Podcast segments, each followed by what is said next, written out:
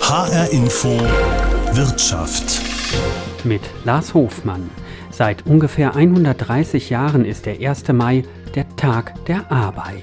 1. Mai, Tag der Arbeit. Du hat gesagt Todegrippe früher. Ja, ich habe den immer gefeiert. Der 1. Äh, Mai ist und bleibt der Feiertag und der Kampftag. Das ist ein Kampftag, das ist ein Kampftag, der 1. Mai. Ein Feier- und Kampftag also. Ich wollte wissen, woher das kommt gerade der Kampftag, weil die Maikundgebungen, die ich in den letzten Jahren erlebt habe, haben nicht gerade kämpferisch ausgesehen. Deshalb wollte ich zu den Ursprüngen zurück, soweit das heute nach 135 Jahren überhaupt noch möglich ist. Denn da sind sich alle einig, der Ursprung des heutigen 1. Mai ist der Mai 1886, genauer die Haymarket-Unruhen in Chicago oder auch Haymarket-Massaker genannt. Damals, Anfang Mai 1886, gab es teilweise heftige Auseinandersetzungen zwischen Arbeitern und der Polizei in Chicago. Angefangen hat es mit einer großen Demonstration am 1. Mai und geendet hat es mit einer Bombe am 4. Mai. Es gab tatsächlich mehrere Tote, sowohl bei den Arbeitern als auch bei den Polizisten. Und mit dabei war August Spieß, ein Nordhesse, geboren in Friedewald in der Nähe von Bad Hersfeld. Ich wollte mehr über ihn wissen und welche Rolle er damals vor genau 135 Jahren gespielt hat. Deshalb habe ich mich mit Christian Biener verabredet. Seine Familie stammt teilweise aus Friedewald und er arbeitet ehrenamtlich im Museum Friedewald. Genau da ist er vor einigen Jahren über August Spieß gestolpert, beziehungsweise eine alte Ausstellung über August Spieß und daraufhin hat er dann eine Wanderausstellung über August Spieß mitorganisiert. Ich wollte erst einmal von Christian Biener wissen, wie dieser August Spieß von Friedewald in die USA und nach Chicago gekommen ist. Ja, das war eine Zeit, wo Auswanderung alltäglich war.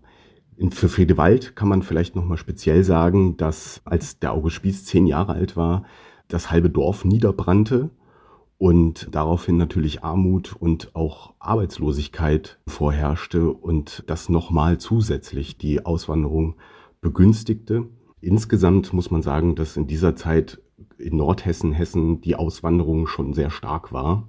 Und für August Spieß, die Familie, er war 17 Jahre, als er auswanderte, traf die Familie auch einen, einen Schicksalsschlag. Der Vater starb. August Spieß als ältester Sohn ging dann in die USA. Er ist tatsächlich in diese Arbeiterbewegung ähm, reingeraten, ist da aktiv gewesen und war dann aktiv 1886 äh, im Mai, Anfang Mai dabei, als in Chicago es äh, da zu großen Auseinandersetzungen kam, die eben für viele die Grundlage des heutigen 1. Mai jetzt im Rückblick äh, bilden. Welche Rolle hat August Spieß da damals gespielt? Wie eigentlich alle Auswanderer suchte auch er sein Glück in den USA, wurde dann aber auch gewissermaßen auf den Boden der Tatsachen zurückgeholt, weil es doch auch nicht nur das Land der Verheißung war, sondern auch große Armut herrschte. Das Unternehmertum war gewissermaßen weit fortgeschrittener, als es zu der Zeit in Deutschland war. Und die Ökonomie zeigte da durchaus an vielen Stellen auch eine ganz hässliche Fratze. Und der Auge Spieß begann sich eben mit diesen Erfahrungen für die Arbeiterinnenbewegung zu interessieren und wurde auch aktiv. Er wurde der Chefredakteur der damals größten Arbeiterzeitung in Chicago und ja, war auch ein beliebter Redner auf Kundgebungen, Demonstrationen, wie es dann auch bei dem Haymarket war. Das war ja 1886, Anfang Mai. Worum ging es damals? Das waren ja dann schon mehrere Tage lang äh, relativ heftige Auseinandersetzungen. Das war die sogenannte Acht-Stunden-Bewegung, die gewerkschaftliche Acht-Stunden-Bewegung. Das heißt, die Arbeiterinnen und Arbeiter traten für eine Arbeitszeitreduzierung ein, nämlich den zum Teil zwölf oder auch 14-stündigen Arbeitstag auf eben acht Stunden zu reduzieren. Und am 1. Mai 1886 fand eine enorm große Demonstration in Chicago statt. Bei der auch August Spieß anwesend war? Da gehe ich stark von aus. Ich habe tatsächlich ähm, auch recherchiert, das steht nirgendwo explizit, aber ich gehe stark davon aus, wo August Spieß in jedem Fall dabei war. Am 3. Mai gab es einen Aufruhr bei der Erntemaschinenfabrik McCormick, wo Arbeiter erschossen wurden, wo Spieß auch Redner war und auf diese Ereignisse hin eben an diesem 4. Mai eine Kundgebung auf dem Haymarket angesetzt wurde, wo Spieß ebenfalls Redner war, Und im Verlauf der Veranstaltung, die sich schon im Begriff war aufzulösen, gab es ein tragisches Ereignis. Eine bis heute nicht identifizierte Person, unbekannt, warf eine Bombe in die Reihen der Polizisten, die explodierte. Ein Polizist starb vor Ort direkt. Es brach Panik aus. Ähm, die Polizei begann zu schießen. Auch auf dem Haymarket sind Arbeiterinnen und Arbeiter gestorben. Im Nachgang wurde dann dieses Ereignis genutzt, um die führenden Köpfe der Arbeiterinnenbewegung, der Gewerkschaftsbewegung zu verhaften und dann letztendlich auch vier von ihnen, darunter August Spieß, zum Tode zu verurteilen. Aber dieses Urteil wurde ja nur ein paar Jahre später quasi posthum ähm, aufgehoben. Genau, also der Prozess war auch im Auge vieler Historiker eine Farce. Zeugen wurden gekauft, sie wurden unter Druck gesetzt, die Geschworenenauswahl war manipuliert und im Nachgang rehabilitierte der neue Gouverneur John Peter Altgeld die vier Hingerichteten und sprach sie von jeder Schuld frei, weil sie sozusagen mit diesem Bombenwurf in keinerlei Verbindung gebracht werden konnten. Altgeld, ähm, der Name deutet ja schon darauf hin, dass das äh, auch ein Einwanderer war, der sogar äh, auch aus Hessen, aus Selters kam. Ja, genau. Übrigens auch, Georg Engel ist einer der mit August Spieß hingerichteten ähm, Gewerkschafter, der ist in Kassel geboren. Das waren ja schon heftige Zeiten, die sich so auch gar nicht mit heute vergleichen lassen. Mit Unruhen, bei denen es auf allen Seiten Tote gegeben hat, äh, mit Hinrichtungen. Aber würden Sie äh, sagen, dass diese Ereignisse vor 135 Jahren, die es äh, jetzt genau sind, die Grundlage, der Grundstein für den 1. Mai sind, den wir noch heute als Tag der Arbeit feiern? In jedem Fall. Der 1. Mai ist aufs strengste mit den Ereignissen in Chicago um August Spieß verbunden und eben mit der Tatsache der Arbeitszeitverkürzung. Der zweite internationale Arbeiterkongress 1889 in Paris rief vor dem Hintergrund der Ereignisse in Chicago diesen 1. Mai zum internationalen Tag zur Kundgebung für den Acht-Stunden-Tag aus. Und das ist sozusagen die Geburtsstunde äh, des 1. Mai, auch so wie wir ihn heute kennen. Und da lässt sich dann natürlich auch heute eine ganz klare Verbindung eben zu diesem Nordhessen August Spieß herstellen. Wenn ich an der Stelle vielleicht einen Historiker zitieren darf, er war das Sturmzentrum der Acht-Stunden-Bewegung.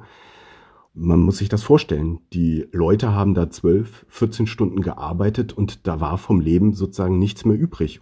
Und genau das ist heute Aufgabe und Ziel und Herzensanliegen auch der Gewerkschaften, die Arbeitsbedingungen zu verbessern. Das kann Arbeitszeit sein, das kann Arbeitsschutz sein, das äh, sind Entgelte. Wenn ich das so sagen darf, der Spirit, der lebt auch in dem heutigen 1. Mai, lebt er fort. Das sagt Christian Biener, der sich intensiv mit August Spieß beschäftigt hat. Ein Nordhesse, der 1887 in den USA hingerichtet wurde.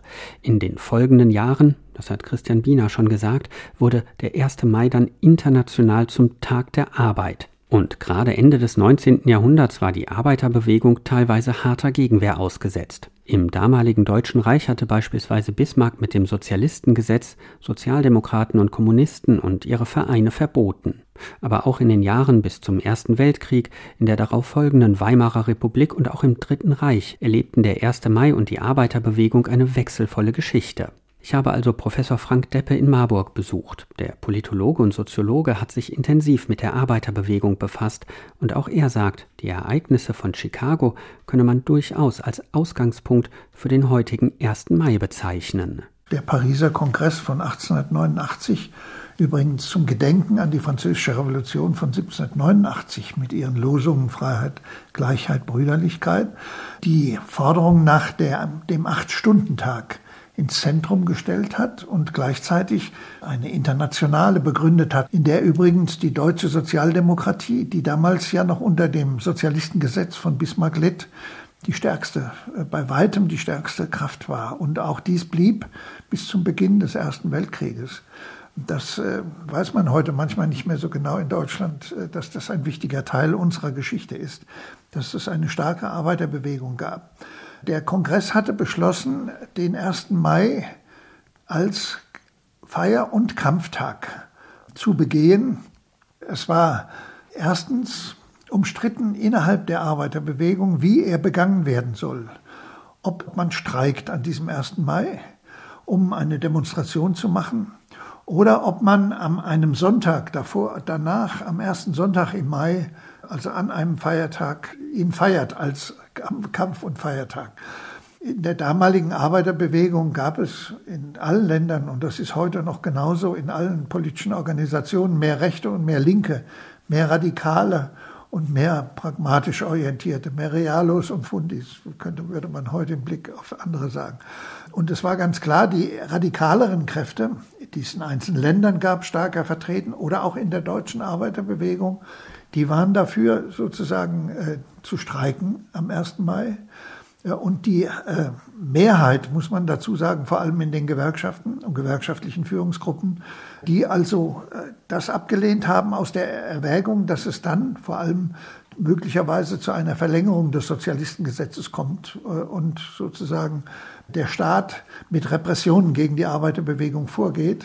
Das hat dazu geführt, dass dann aber in ganz verschiedenen Formen immer wieder äh, zum Beispiel im Zusammenhang mit großen Streiks in Hamburg 1890 und so weiter, äh, dann dieser 1. Mai entweder zu einer Auseinandersetzung mit der Polizei geführt hat äh, oder dass man sich mehr zurückgezogen hat und sich dann schon relativ früh auch dieser Gedanke, er ist ein Feiertag mit Kulturaufführungen und man geht in die Biergärten und so weiter und feiert. Das ist ja auch in der Literatur dann oft manchmal schon als Verbürgerlichung der Arbeiterbewegung ganz früh beschrieben worden.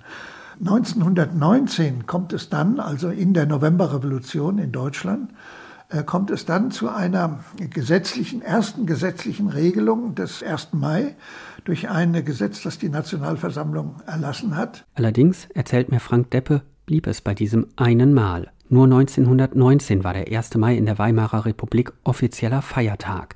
Und das aus seiner Sicht ganz große Problem damals, die Arbeiterbewegung zerfällt zunehmend in unterschiedliche sozialistische, sozialdemokratische oder kommunistische Strömungen. Der 1. Mai in der Weimarer Republik war natürlich gekennzeichnet auch durch die großen Auseinandersetzungen dieser Zeit, also von der Rätebewegung und der Novemberrevolution über die Weltwirtschaftskrise am Ende der 20er Jahre bis dann hin äh, zum Frühjahr 1933, also der Machtübertragung an die Faschisten. Aber die äh, Veranstaltungen und die Auseinandersetzungen äh, jeweils am 1. Mai werden dadurch bestimmt, das ist ja heute noch genauso, dass einerseits die großen politischen Themen bei dem 1. Mai eine Rolle spielen, Kriege, große Auseinandersetzungen innenpolitische Entwicklung und dass andererseits die unterschiedlichen Flügel in der Arbeiterbewegung selbst auch nochmal diese Art und Weise, wie der 1. Mai begangen wird und die Konflikte, die dabei entstehen, auch noch wiederum zur Geltung kommen. Und nun gilt für die Weimarer Republik, dass diese starke deutsche Arbeiterbewegung, die es vor 1914 als sozialdemokratische Arbeiter- und Gewerkschaftsbewegung, Kulturbewegung gegeben hatte, im Krieg sich spaltet. Und diese Spaltung, also zwischen der Sozialdemokratie, dann in der Weimarer Republik, den Kommunisten, die wird durch die Novemberrevolution und äh, durch die Niederschlagung der Rätebewegung äh, in der Novemberrevolution äh, wird diese Spaltung vertieft.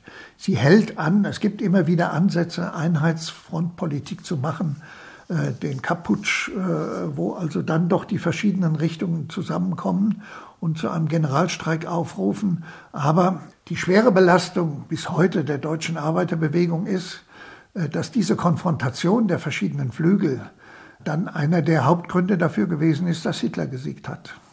Und äh, diejenigen, die das noch selbst erlebt haben, ich kenne ja von meiner Generation, wir haben ja als junge Menschen in den 60er Jahren noch Gewerkschafterinnen und Gewerkschafter gekannt, die von dieser Zeit bestimmt waren, deren Schlüsselerlebnis dieser Januar 1933 gewesen ist.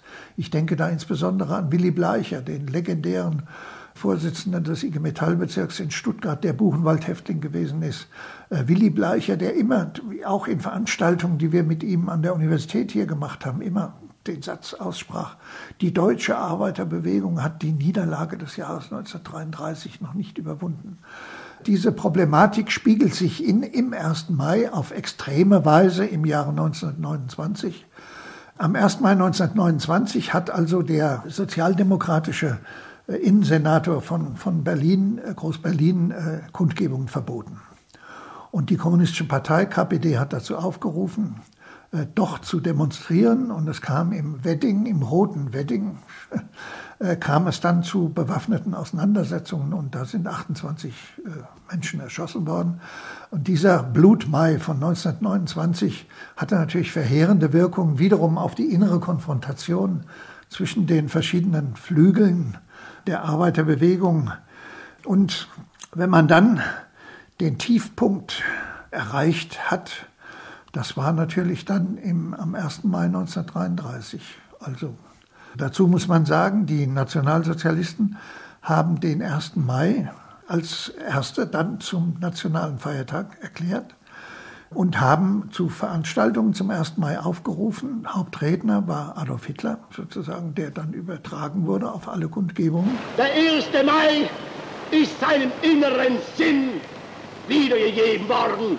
Ja, die Tragödie, will ich mal, mal sagen, der deutschen Arbeiterbewegung ist, dass der Vorstand des deutschen, allgemeinen deutschen Gewerkschaftsbundes, es gab damals ja verschiedene noch Richtungsgewerkschaften auch in Deutschland, also der sozialdemokratisch orientierte allgemeine deutsche Gewerkschaftsbund hat also die, seine Mitglieder oder die Arbeiter aufgerufen, an diesen Veranstaltungen des 1. Mai teilzunehmen. Die Tragik setzt sich ja fort, äh, dass am nächsten Tag, am 2. Mai 1933, und der Plan stand natürlich schon vorher fest, die Gewerkschaftshäuser von der SA besetzt wurden und danach die Gewerkschaften äh, in Deutschland bis also dann 1945 äh, verboten waren. Es war so, dass es in der Führung des ADGB starke Kräfte gab, die die Illusion hatten, sie könnten auch nach der Machtübertragung an Hitler, könnten sie sozusagen die Legalität der eigenen Organisation bewahren oft begleitet mit der Vorstellung, dass das eh nicht lange halten wird, was Adolf Hitler davor hat. Das haben, diese Illusion hatten auch andere. Diese Illusion wurde zerstört. Also das war ein, ein Tiefpunkt. Sagt der Marburger Politologe Frank Deppe. Ein Tiefpunkt, der auch mit dem 1. Mai verbunden ist. Nach dem Ende des Dritten Reichs mussten sich die Gewerkschaften, der Deutsche Gewerkschaftsbund, neu aufstellen in Deutschland. Damals war noch die Sechstagewoche mit einer 48-Stunden-Woche die Regel. Geändert hat sich das erst Ende der 50er, Anfang der 60er Jahre mit teilweise auch harten Auseinandersetzungen. Und der 1. Mai wurde wieder zum offiziellen Feiertag erklärt. Ich wollte wissen, wie das damals war und ob der 1. Mai noch immer ein Kampftag der Arbeit war, ob es zwischen Beschäftigten und Unternehmen noch immer so konfliktträchtig war. Karl Steiß hat Anfang der 60er Jahre bei der Post gelernt und er hat mir erzählt, wie es damals war. Wir hatten ja noch kein Weihnachtsgeld und so. Da gab es den Spruch, wie war es frohe Weihnachten allen Volksgenossen. Die Bahn und die Post sind ausgeschlossen. Ne? Das haben wir da nicht gehabt. Und da, ich war ein junger Kerl, 18 Jahre, habe in Frankfurt in der Münchner Straße gewohnt, in so einem Postwohnheim. Da war es Weihnachten, da haben wir nichts mehr gehabt, nichts mehr drauf gehabt. Und dann hat die Post uns unseren Januar gehalten. Schon durften wir vor Weihnachten abheben. Ne? Und am Januarende haben wir nur noch fette Brote gegessen. Und dann später haben wir natürlich drum gekämpft. Also wir selbst haben so in den 60er Jahren, da haben wir so angefangen zur Theoriediskussion, Marx und, und, und. Da fing es an. Das wurde, da wurde die Grundstein wurde gelegt für unsere späteren Arbeitskämpfe. Das war gut, dass wir uns so vorbereitet hatten. Wir wussten, warum wir kämpfen mussten. Dann gab es den Vietnamkrieg. Oh, liebe Gott, da ging es rund. Ne? Da waren wir auch immer bei den Demos dabei, auf der Zeile und so weiter und so fort. Also, und da sind wir richtig politisiert worden. Hat man das damals auch äh, am 1. Mai gespürt? War der schon ja, so wie natürlich. heute ein Feiertag oder war das tatsächlich konfliktreicher? Nein, also ich denke mir, das war teilweise schon konfliktreicher. Da gab es ja auch viele Demos. Denken Sie doch mal an Vietnam. Das übertrug sich auch auf den 1. Mai. 68 war ja eine unruhige Zeit. Also da gab es schon die Studentenunruhe. Und ich weiß doch genau, ich war, wir haben immer im Hauptbahnhof, haben wir immer, weil ja auch das Postamt 3 war in der Nähe vom Hauptbahnhof, haben wir immer am Hauptbahnhof mit den Studenten mitdiskutiert, waren immer dabei. Also es war eine bewegte Zeit. Dann der Benno ich diese Geschichte. Das alles drückte sich ja auf den 1. Mai auch aus. Und äh, ich habe auch mit Rudi Dutschke mich öfter unterhalten. Da haben wir dann immer mal ein Bier getrunken. Der Hauptgrund war natürlich Vietnam. Und dann natürlich die alte Geschichte, dass der Nazi-Kram noch lange nicht aufgearbeitet war. Die, die Generation vor uns, die wollten da gar nichts von wissen. Das war einfach eine Schande, war das für uns junge Leute, dass die Alten einfach da, was weiß ich, die hatten in den 50 Jahren die Heimatfilme gesehen und das war alles. Dann war das äh, der Krieg beendet, der Faschismus beendet und so. Also das war schon heftig. Und wir waren die Generation, die dann auch wirklich Druck gemacht hat. Die Post hat sich ja auch unglaublich gewandelt, ist privatisiert worden, ist in äh, verschiedene ja. Teile aufgespalten worden.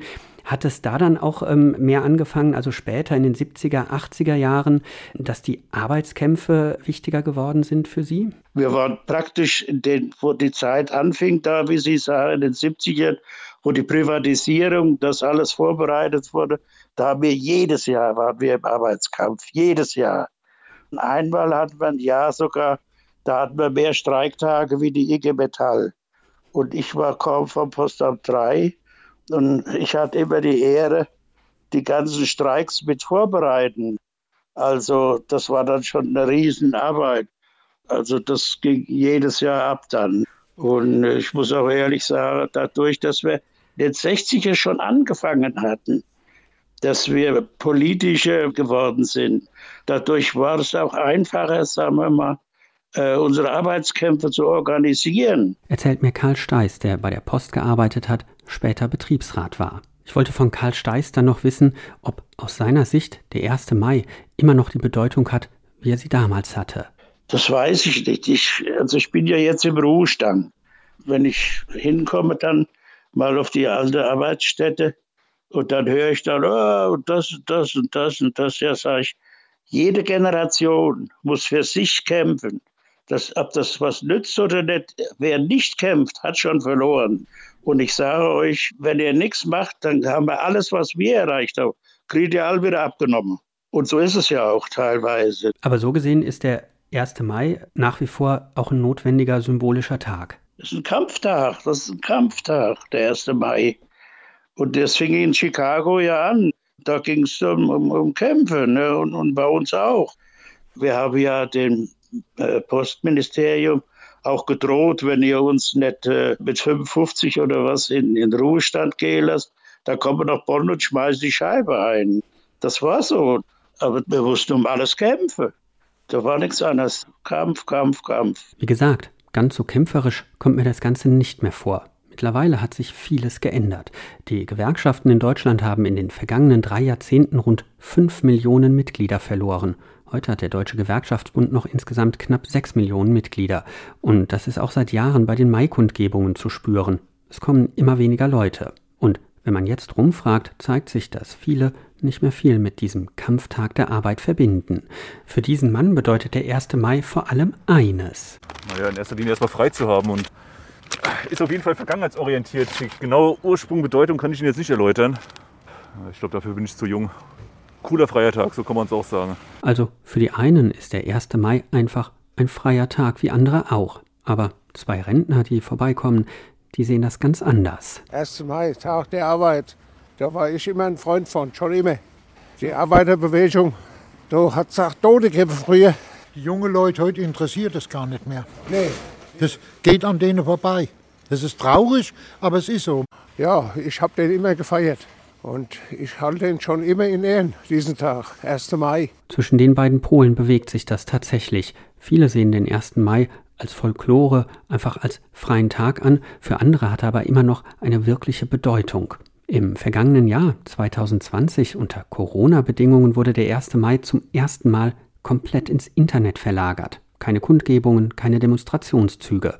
In diesem Jahr sieht es wieder etwas anders aus. Mit Abstand und Maske sind Kundgebungen wieder möglich. Ich habe mit Michael Rudolph gesprochen. Er ist der Vorsitzende des DGB Hessen-Thüringen. Ich habe ihn gefragt nach den Erfahrungen des letzten Jahres mit dem virtuellen 1. Mai, aber auch mit Online-Streiks während der Pandemie, ob das Internet eine Dauerlösung für Veranstaltungen wie den 1. Mai sein kann. Nein, das kann es nicht sein. Ähm, und das sind auch die Erfahrungen, die wir in den Tarifauseinandersetzungen gemacht haben. Gewerkschaft lebt vom Diskurs, äh, von den Gesprächen am Arbeitsplatz. Auch die Beschäftigten haben zum Teil ganz unterschiedliche Vorstellungen, was getan werden muss, was wichtig ist, wie die Prioritäten zu setzen sind. Das lebt äh, von dem Gespräch miteinander und dann sind wir immer in der Lage dazu, genau diese Forderungen zu bündeln, zu einer gemeinsamen Forderung zu machen und durchzusetzen. Und da hilft uns immer die Öffentlichkeit und die Präsenz auf den Straßen. Ähm, das funktioniert nicht im Hinterzimmer und das funktioniert auch nicht über Lobbyismus. Jetzt ist der 1. Mai ja ein äh, Feiertag, den es ja schon seit deutlich über 100 Jahren äh, gibt. Wir haben mal ein paar Leute wahllos äh, gefragt, was ihnen der 1. Mai bedeutet. Da war fast so eine, ja, ich sag mal, eine Spaltung ähm, nach Alter. Viele Ältere haben gesagt, dass sie den schon immer auch als ähm, Feiertag für die Arbeit begangen haben. Wir haben teilweise von Jüngeren aber auch gehört, auch da habe ich ja nichts mit zu tun, da weiß ich gar nicht so viel davon. Ist das ein Problem, dass der mittlerweile bei vielen jüngeren Beschäftigten gar nicht so eine große Rolle mehr spielt? Der 1. Äh, Mai ist und bleibt der Feiertag äh, und der Kampftag. Wissen Sie, mein Großvater war Bergmann. Für den war das einer der höchsten Feiertage im Jahr, da ist man sogar als, äh, mit Krawatte hingegangen. Das hat sich heute natürlich äh, verändert. Aber die Funktion, die er immer noch hat, ist, das ist der Tag, an dem die Gewerkschaften als Stimme der Beschäftigten die Forderungen der Beschäftigten äh, öffentlich machen und sich die äh, Kolleginnen und Kollegen äh, auf Demonstrationen, auf Kundgebungen dahinter stellen. Natürlich hat sich das äh, im Bewusstsein der Menschen mit der Zeit äh, verändert. Wir müssen auch sagen, ähm, dass wir ja im Laufe der Zeit viele Errungenschaften haben, äh, wo es uns heute auch viel leichter fällt, in der innerbetrieblichen Demokratie zum Beispiel die Interessen der Beschäftigten einzubringen. Aber der Charakter des Tages, der hat sich äh, nicht verändert. Und die Bedeutung, die jeder und jeder diesem Tag beimisst, das ist natürlich immer eine sehr individuelle Sache. Ähm, aber wir werben schon dafür, dass man an diesem Charakter des Tages festhält. Sagt Michael Rudolph vom DGB Hessen-Thüringen. Und trotzdem hat das vergangene Jahr unter Pandemiebedingungen gezeigt, dass bei Kundgebungen oder Streiks vieles mittlerweile auch online funktionieren kann. Thorsten Schulten von der gewerkschaftsnahen Hans-Böckler-Stiftung hat zum Beispiel das Streikgeschehen in der Pandemie untersucht. Kaum überraschend, zu Beginn von Corona gab es deutlich weniger Streiks. Das habe sich aber schnell wieder eingependelt, sagt Thorsten Schulten. Und in diesem Jahr rechnet er auch wieder mit deutlich mehr Streiks, einfach weil große Konflikte anstehen und weil es darum geht, wie die Belastungen durch die Corona-Pandemie verteilt werden. Außerdem hätten alle viel über virtuelle Arbeitskämpfe gelernt. Ich wollte von Thorsten Schulten wissen, wie solche digitalen Streikformen aussehen. Also die Streik- und Aktionsformen wurden natürlich den äh, Bedingungen der Pandemie erst einmal angepasst. Das heißt, erstmal natürlich mussten alle Aktionen entsprechende Hygienekonzepte haben. Es muss Abstand gehalten werden. Wir haben neue Aktionsformen, die sich entwickelt haben, zum Beispiel Großdemonstrationen in Autokinos. Das ist so ein ganz beliebtes äh, Instrument gewesen, wo man eben sozusagen dann mit der Sicherheit des eigenen Fahrzeugs, aber trotzdem gemeinsam kraftvoll was hat machen können. Und es hat sich natürlich auch sehr, sehr viel ins Internet einfach verlagert. Also das Stichwort heißt der digitale Streik dass eben Aktionen, Veranstaltungen im Internet durchgeführt worden, dass auch Kolleginnen und Kollegen aus dem Homeoffice heraus haben teilnehmen können an solchen Aktionen. Ich glaube, da ist unheimlich viel, auch sind sehr fantasievolle Sachen äh, entstanden und unterm Strich hat es deutlich gemacht, ja, Gewerkschaften sind eben auch durchaus unter den Bedingungen dieser Pandemie in der Lage, Arbeitskämpfe durchzuführen. Die Corona-Helden, das äh, sind Krankenpflegerinnen, Krankenpfleger, das sind die Verkäuferinnen, Verkäufer. Das sind alles Bereiche, die traditionell sich mit Streiks sehr schwer tun. In den Krankenhäusern, in den Pflegeeinrichtungen tun die Leute sich schwer, weil sie eben sich um Leute kümmern und nicht so leicht sagen, nein, ich arbeite heute nicht. Ist diese neue Streikform online vielleicht hier auch eine Möglichkeit, größere Gruppen, die sonst gar nicht zu sowas zusammenkommen, zusammenzuschließen, dass die verstärkt jetzt auch ihre Interessen vertreten können durch diese neuen Streikformen? Also ich kann die Frage nur insofern beantworten, dass ich äh, von Erfahrungen berichten kann, Gesprächen, die ich auch mit äh, Gewerkschafterinnen und Gewerkschaftern gerade im Gesundheitsbereich auch geführt habe. Und dort ist in der Tat bestätigt worden, dass an diesen neuen digitalen Formen des Austauschs und der Beteiligung und auch der Durchführung von Aktionen doch sehr, sehr viele Kolleginnen und Kollegen tatsächlich teilgenommen haben. Natürlich ist ein Streik im Gesundheitsbereich immer extrem schwierig. Es ist schon ethisch schwierig für zum Beispiel eine Krankenschwester zu sagen, ich arbeite jetzt nicht und versorge bestimmte Patienten nicht. Natürlich gibt es dann sowieso Notfallversorgung und sowas, da wird niemand allein gelassen. Und trotzdem sind das große ethische Konflikte, die es eh immer schwierig macht, in diesem Bereich für die Kolleginnen und Kollegen ihre Interessen durchzusetzen. Und in der Tat, diese neuen Formen erleichtern das dann da teilweise tatsächlich.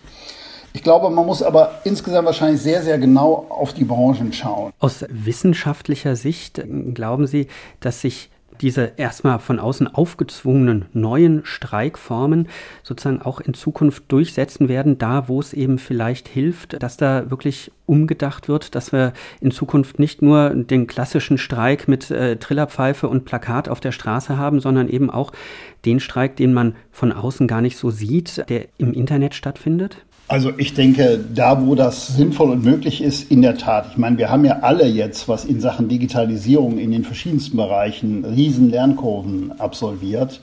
Und das gilt natürlich auch für die Gewerkschaften. Man hat da sehr, sehr viel gelernt und man wird sicherlich vieles von dem, was man jetzt gelernt hat, zu scha auch schauen, was kann man so dann in die Post-Corona-Periode dann übernehmen.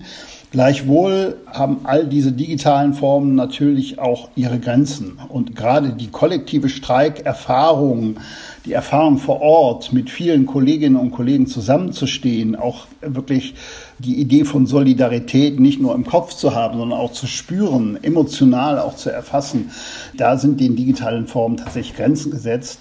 Und da wird es sicherlich, wo es immer möglich ist, dann eben auch wieder Präsenzveranstaltungen und Präsenzaktionen geben. Man sieht das ja jetzt schon beim 1. Mai. Im letzten Jahr hat der DGB ja den 1. Mai komplett ins Netz verlegt. Da wurde alles nur noch digital gemacht. Heute gibt es verschiedenste Formen, hybride Formen, zum Teil digital, aber zum Teil hier in Düsseldorf zum Beispiel findet eine große 1. Mai-Demo im Autokino statt. Da fahren die Leute da mit den Autos hin und mit großen Leinwanden und so. Ja, es gibt da sehr vielfältige, fantasievolle Aktionen, aber am Ende dieses Gefühl, dieses Präsenzgefühl der Solidarität und gemeinsam zusammenstehen, das ist natürlich ein Riesenwert und den wird man so wahrscheinlich im Netz nicht erreichen können. Sagt Thorsten Schulten von der Hans-Böckler Stiftung. Aber es eröffnen sich eben auch neue Möglichkeiten, die vielleicht auch in Zukunft zum Arbeitskampf genutzt werden können. Denn da bin ich mir ziemlich sicher, es gibt weiter genügend Konfliktpotenzial zwischen Beschäftigten und Unternehmen. Dass diese Konflikte zumindest hierzulande nicht mehr ausgetragen werden, wie es der ausgewanderte Nordhesse August Spieß vor 135 Jahren in Chicago mit Schüssen, Bomben und seiner eigenen Hinrichtung erfahren musste, das beruhigt mich. Aber für bessere Arbeitsbedingungen zu streiten, ist noch immer aktuell. Das hat mir einmal mehr die wechselvolle Geschichte des 1. Mai gezeigt. Die Methoden haben sich allerdings verändert und sie scheinen sich weiter zu verändern. Mein Name ist Lars Hofmann.